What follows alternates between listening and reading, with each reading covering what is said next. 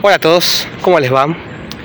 Hoy tengo el honor de contar con el gran Diego Labra nuevamente y esta vez el honor es doble porque lo tengo acá mismo porque estamos frente al mítico Ombú donde podemos decir que nació el fandom moderno.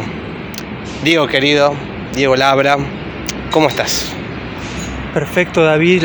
Un honor ser el invitado doble, ¿no? Ya segunda vez en el podcast.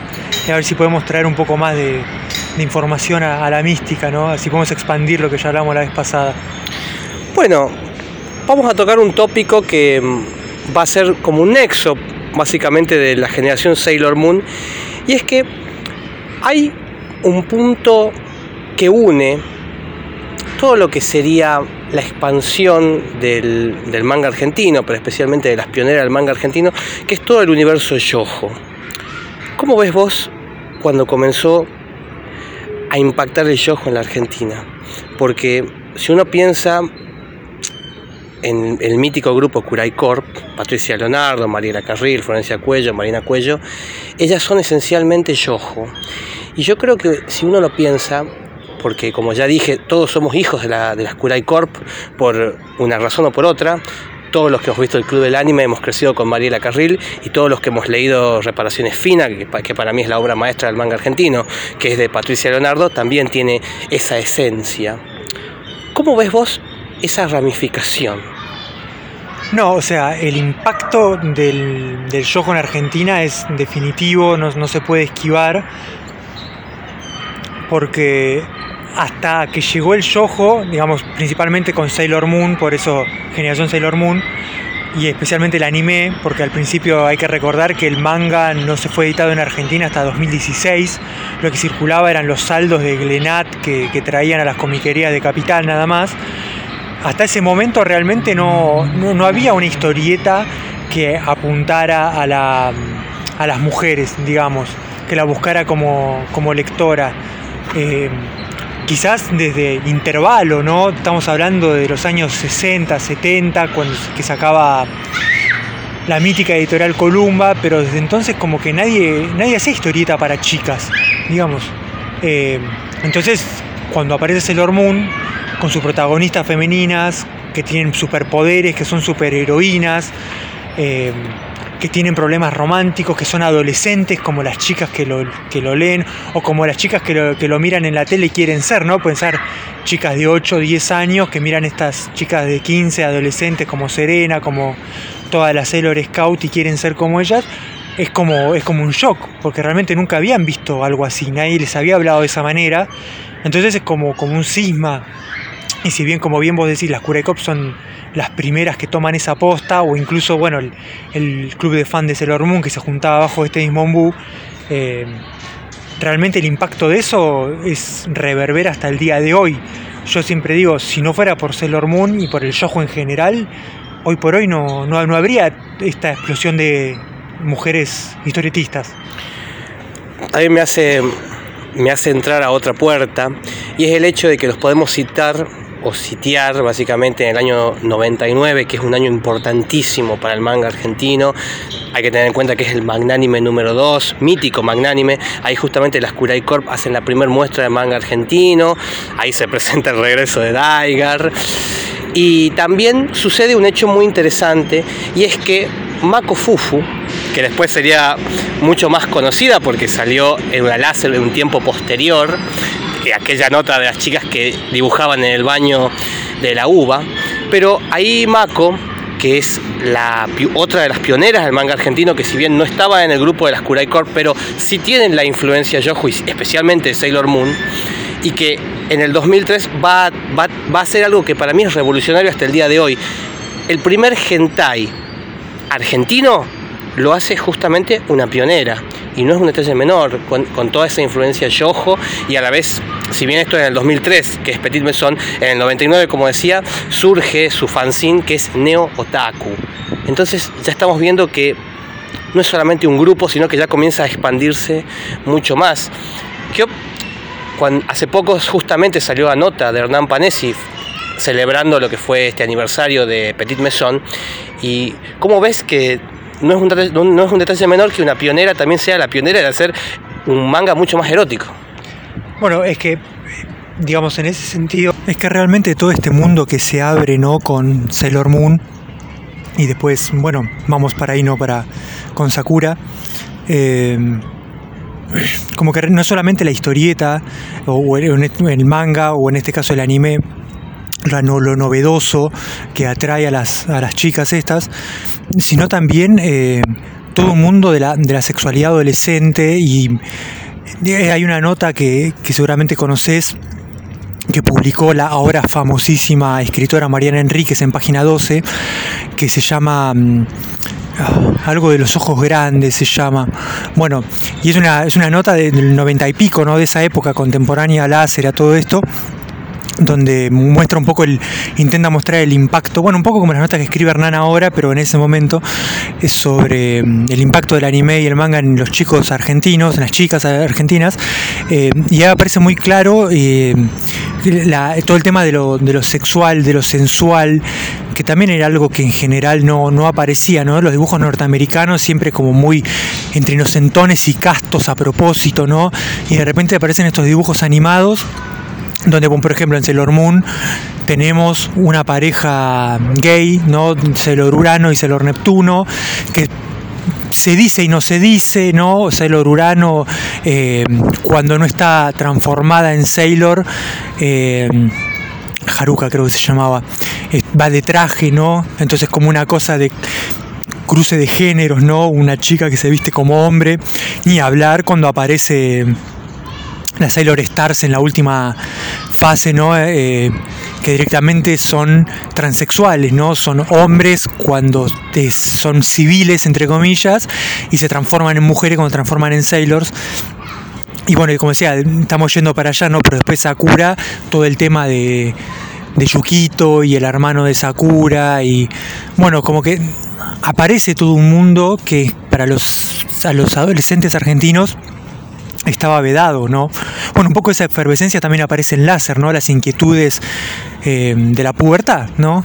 Eh, y entonces en ese momento Ibrea, bueno, ellos editan, ¿no? Eh, Sakura con las cartas y bueno, todo lo que genera, pero, pero eso, o sea, vos me decís que es una chica la que hace el primer manga hentai de Argentina, entonces yo te digo, no me extraña, porque justamente todo este, todos estos consumos el yojo, como que remueven algo que no, que no, es, que no estaba eh, sobre la mesa, digamos. Tiene, tiene, todo el sentido que Makufufu, movida por todo esto que te digo, el hormón de Sakura, bueno, después se haya sumergido en, en, lo que viene después, ¿no? En lo profundo del manga y el anime y haya llegado al hentai.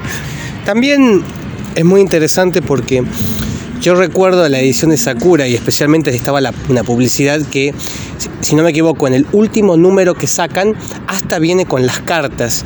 Y esto por suerte lo pude constatar porque yo nunca había visto las cartas en ese momento. No, no sé qué problema hubo, pero yo nunca las había visto y tampoco nunca se reeditaron, por lo que tengo entendido. Pero hace poco en el podcast cuando lo grabamos con Nando Gamboa, músico, y que fue alumno justamente de Patricia Leonardo. Él tuvo una comiquería en el año 2006 y cuando fuimos a, su, a la parte del altillo de su casa, en el segundo piso, quedan todos aquellos recuerdos de la mítica comiquería que él tuvo en el Rincón de Milberg. Y bueno, me mostró así, sacó ahí y estaban Sakura con todas las cartas y me parece una cosa que era descomunal para ese momento con todas tus investigaciones, Diego, eh, me interesaría saber cómo se fue dando el fenómeno de Sakura, cómo, lo viste y cómo repercutió en ese momento para el mismo Ibrea, ¿no? Porque si bien hubo como poco yojo editado en la Argentina de manera mm, legal, digamos, en sí mismo, hay muy poco yojo editado. O sea, es muy loco que no esté Utena editado en la Argentina. No sé cómo lo verás, ¿viste? Bueno, Berto siempre dice que como Sakura fue el último gran éxito de Yojo en Argentina, ¿no? Eh, y no es que no hayan intentado, ¿no? Porque sacaron Fruit Basket, sacaron Carecano, eh, sacaron el de mm, Marmalade Boy, o sea, se sacaron los ojos más pulentas y ojos que habían tenido, por ejemplo, Fruit Basket es un éxito de ventas total en Estados Unidos, Marmalade Boy es sensación en España, pero es como que no logra, no logró conectar. Eh, no sé, o, la explicación que le dio Berto es que faltó el apoyo del anime, ¿no? Todos estos ojos que yo menciono nunca tuvieron transmisión en la tele. También es cierto que para cuando lo sacó Ibrea ya Magic Kid no existía y como que no existía el cable, como lo que había sido en los 90. Eh, eso puede ser una explicación, que sin un anime exitoso en la tele, como que el manga hace agua, ¿no? Pero yo creo que quizás otra explicación podría ser que, en Argentina lo que tiene éxito o lo que tuvo éxito no es el yojo en sí, sino son las chicas mágicas. O sea, las chicas argentinas lo que quieren son superheroínas. No, no quieren un romance. Para un romance tienen la novela de la tarde con la actriz de moda, tienen a Cris Morena, digamos. O sea, eh, lo tienen mucho más cerca. Eh, las chicas lo que quieren es como estar empoderadas, verse empoderadas en, la página o en la tele. Y en ese sentido sí, lo que no, no hubo otro yojo. Pasa que en Japón eh, lo que es el género de las Magical Girls fue como un, momento en el tiempo que empezó con Sailor Moon, que fue muy novedoso y fue un exitazo. Y después, bueno, siguió, de hecho, eh, Magic Knight Rayer de, Clamp y después eh, Sakura, como que vienen tras la ola de subirse al éxito de Sailor Moon. Y, pero después no pasó mucho más. Eh, bueno, Utena es un caso interesante, que es una serie que todo el mundo hablaba y era como de culto, ¿no? Porque era del, el anime, claro, era, como que tenía un ADN compartido con Sailor Moon, eh, pero nunca llegó. Y es curioso porque Utena justamente es la influencia directa para las Kurai Corp también no es un detalle menor, es muy loco que justamente lo que es el, la génesis para la influencia del manga argentino sea a la vez Utena, porque cuando uno ve justamente reparaciones finas y Casa de Brujas, ahí Chio Saito es la influencia directa para Patricia Leonardo. Va, mucho más, pero me refiero, es muy curioso que justo sea también ese estilo de Utena y que a la vez nunca fuera transmitido. Lo que sí es y lo que sí se transmitió referido a Chio Saito y sí está referido a Utena es que hay un archivo que sobrevivió por suerte, que lo subió Salino Valentino, archivista, y que muestra a Mariela Carril y Florencia Cuello justamente dibujando a Utena y explicando cómo se dibujaba manga. O sea, había unos guiños muy interesantes con el yojo hasta en ese detalle. Y eso no es un detalle menor, que el Club del Anime sí pasó, digamos, el opening, el ending de Utena. Así que había como otras rencillas por donde podía llegar, pero quizás no del modo más, más directo. Pero lo que estoy diciendo de esto de, de Florencia Cuello, que eso también es otro detalle muy curioso. Se mostraba cómo dibujar manga en la TV, en Magic Kids. Algo que fue único y hasta el día de hoy nunca fue replicado. Así que nuevamente las Kurai Corp hacen escuela. Claro, pasa que ahí, digamos, las Kurai Corp son un poco como el, Deep Cut, digamos, ¿no? Como que lo masivo era Sakura porque estaba en Cartoon Network. Y después lo otro venía por abajo, ¿no? Em, las chicas de Kurai Corp eran como más de culto, pero al mismo tiempo era como la conexión, ¿no? Porque ellas también hacían un trabajo de difusión. Siempre hablamos, ¿no? De lo importante que es que fue la labor de, de Mariela Carril, incluso antes de llegar a la televisión, ¿no? Cuando llegó a la tele, ponerle Yo soy de Mar del Plata, y uno la conoció cuando apareció en el club de anime, uno lo miraba, está Boberto, se va, aparece una chica que sabía un montón, bueno, y ahí como que la conocimos todo, pero ella realmente estaba de la primera hora, ¿no? Ella bueno, vos hiciste la arqueología de encontrar esa carta original en RAN. La carta original que aparece en la RAN 6, justamente donde Mariela cuenta que su sueño es tener un programa en el cable que hable sobre manga y anime. Y esa RAN justamente es muy especial porque hasta llegó a manos de Leiji Matsumoto. Existe la foto de esta Leiji Matsumoto sosteniendo esa RAN porque justo, justo la portada era de Raymark, bueno, Harlock, justamente. Y el hecho mismo de haber encontrado todo esto muestra que también Mariela, a su vez, tenía textos que eran increíbles, pero especialmente hay que resaltar en la comiqueando. Hay un texto muy específico que a mí me encanta, que se llama Las chicas quieren manga. Esa columna que está escrito hace más de 23 años es sumamente moderna. Es más, yo diría que parece escrito hoy. Para los que estén interesados en saber qué, cuenta, qué escribe Mariela, yo logré subir ese material. Si ustedes ponen las chicas quieren manga comiqueando en Facebook o en Twitter, van a encontrar mi post donde justamente está escaneado. Y me parece que toca tópicos muy interesantes porque a la vez cuenta se lee fragmentos como por ejemplo que trataban temáticas como el aborto, trataban temáticas que no sé cuánta gente hubiera podido escribir algo así realmente desde primera línea. O sea, yo no me imagino ningún comiquero escribiendo sobre justamente los temas que le interpretan a las mujeres. Y, cuando uno ve eso dice, wow, o sea, el, nivel de escrito es sorprendente. es que realmente eso que decís, ningún comiquero lo hubiera escrito. Eh, tenía que ser chica, ¿no? Eh, está bien que ella, justo Mariela, tenía preparación. Este, de hecho, ella es como vos también eh, hiciste la arqueología, la autora de la primer tesis sobre manga y anime defendida en Argentina, ¿no? pero pasa que esto que ahora por ahí hablado del 2023 es como una arqueología del pasado, era muy evidente en ese momento. O sea, eh, si vos haces la, el trabajo de comparar las eh, notas, la cobertura periodística de las, de las eh, Fantabaires eh, en Comiqueando y en la Láser 96, 97, 98, 99, 2000, es muy palpable cómo se transformó el mundo de la historieta en Argentina a partir del éxito de Sailor Moon y del Yojo. Eran en el 96, que creo que es la primera, si no me equivoco, de Fantabaires, era 99% chabones. Y ya para el 2000 la transformación era radical, era la mitad eran chicas, digamos. O sea, el impacto fue inmediato y un impacto que no solamente era cultural, sino también era comercial, digamos. De repente las chicas entraban a las comiquerías, de repente eh, se abrió todo un nuevo universo, un nuevo público. Eh, y Mariela es un poco la, punta de lanza de eso, y quizás como ella también estaba de hace mucho, ¿no? Ella... Eh, Hasta del año 96, o sea, ten en cuenta que la carta que escribió para la RAN data del 95, 94. No, pero... O sea, es, es bastante tiempo y realmente es la pionera. Si no hubiese estado Mariela, de hecho, muchos de nosotros no estaríamos hablando de manga y anime, o sea, su influencia es hasta el día de hoy pero es una escuela. O sea, todos somos hijos de Mariela en, un sentido, porque hablamos tal cual lo que nosotros hemos visto en el Club del Anime. Si bien este, en, lo que estamos hablando estamos saltando, saltando, saltando de muchas épocas en sí, estamos comprendiendo la, época de la Skurai Corp del año 96, más o menos, nos vamos yendo para el 94, estamos yendo para Sakura, que es del 2002, 2001, 2003, pero a lo que estoy refiriendo es que todo era todo un todo en sí mismo. No, totalmente.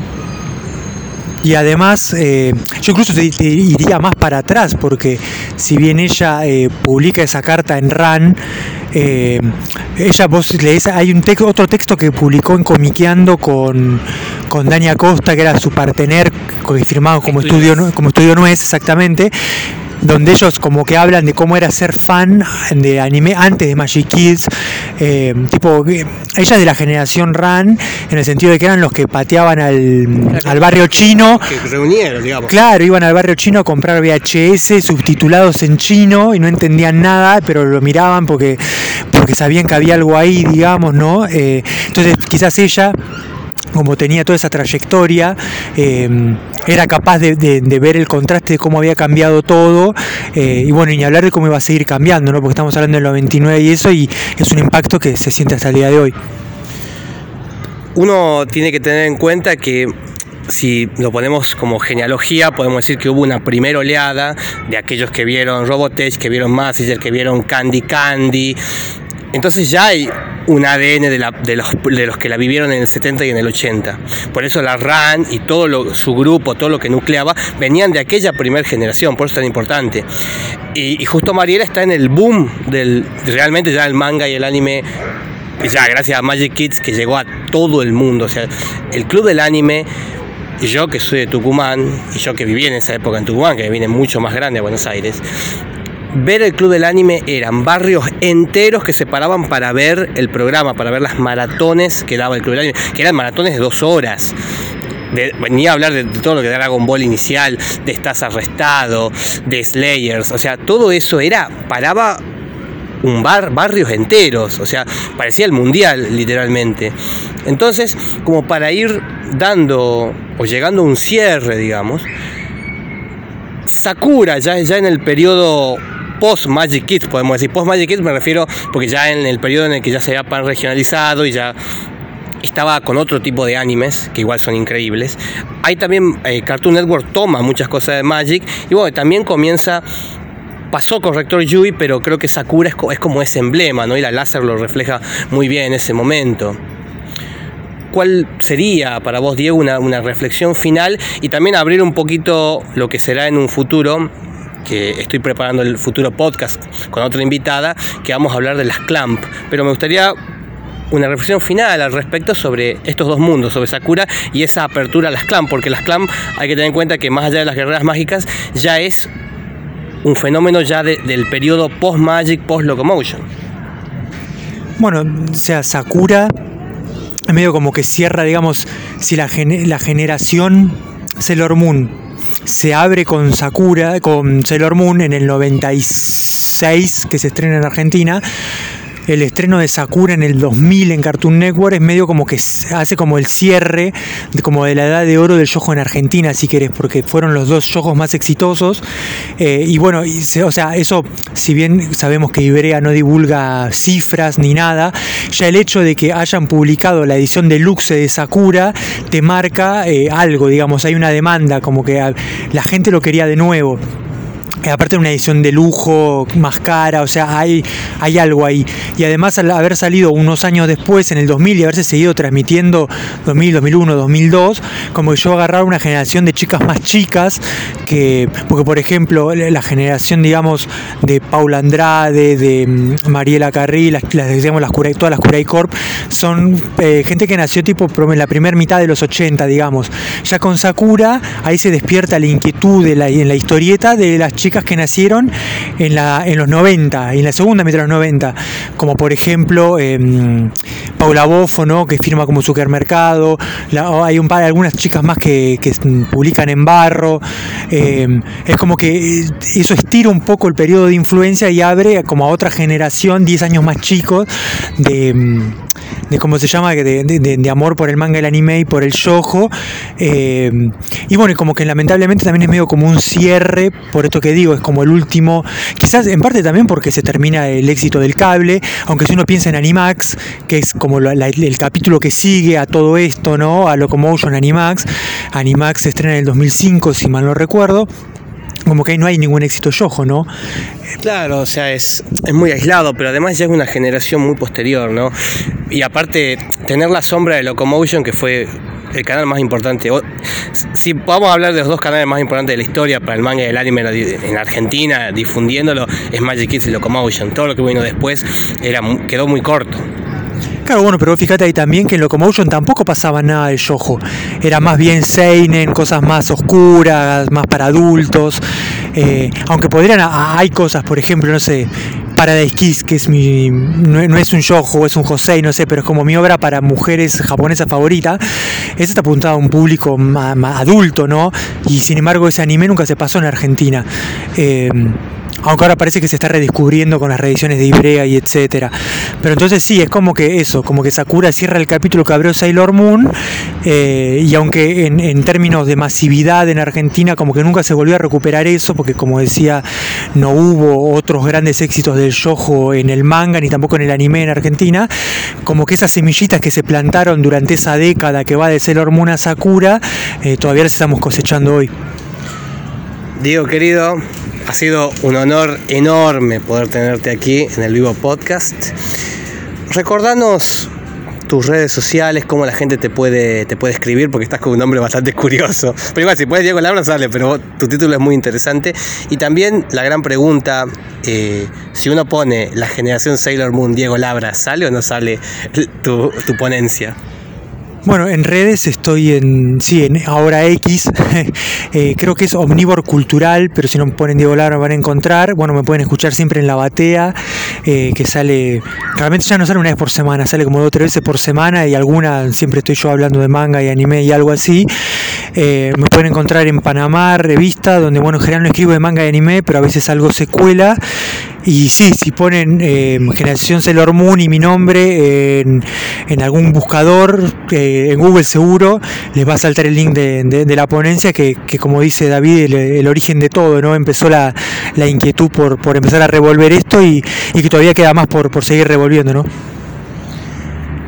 Para finalizar, por supuesto, siempre hago mis recomendaciones y bueno, voy a recomendar la gran nota que le hizo el periodista Hernán Panesi en página 12 a Mako Fufu, la pionera del hentai argentino. Y Diego, una recomendación. Una recomendación. Mm, un, un, buen video, o mejor dicho, dos videos para pensar toda esta época. Uno es el de Juanito Sey, que, es, que hace la historia del láser, que está bueno porque lo logra entrevistar a Oberto, que es una figura muy elusiva. Y el otro es el que acaba de subir Hernán Panesi, bueno, con acá el, eh, mi, mi partener en esta entrevista, ¿no? Eh, David, saxofonista, eh, donde hacen como una, una arqueología urbana del mundo Taku. Y me parece que con esos dos videos, por ahí el, el oyente más joven que no vivió esa época se puede tirar un poco el, el panorama de, de, cómo era este mundo del que, del que estamos hablando, como para que no, no se pierda, ¿no? Porque si no, se lo, se lo lleva el tiempo. Una aclaración también es que ese video al que está haciendo referencia Diego Labra, justamente lo pueden encontrar como ponen Hernán Panesi, Templos Perdidos de la Nerdiada y lo van a encontrar. Y también lo grabamos junto con Santi Alonso del proyecto Magic is OK, otro maestro en todo lo que se refiere el Magic Kids, un, un libro abierto, digamos.